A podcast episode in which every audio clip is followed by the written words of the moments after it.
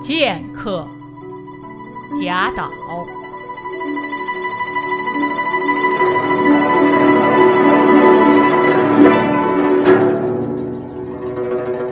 十年磨一剑，双刃未曾试。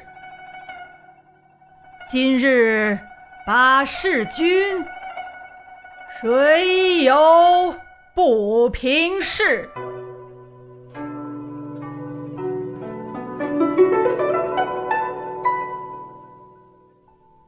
A swordsman，贾岛。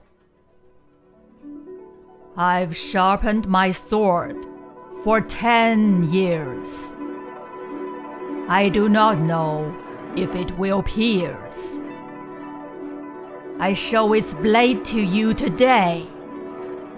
Oh, who has any grievance? Say.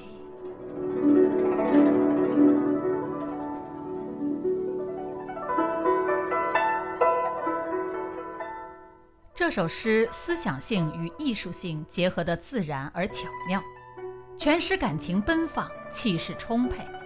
诗人以剑客的口吻，着力刻画剑和剑客的形象，托物言志，抒发了兴利除弊、实现政治抱负的豪情壮志。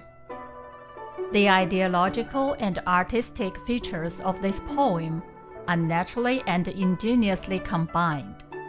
The poem is full of emotion and momentum, and the poet used the tone of a swordsman to portray the image of sword and swordsman, and expresses his ambition to eliminate the disadvantages and achieve his political ambitions.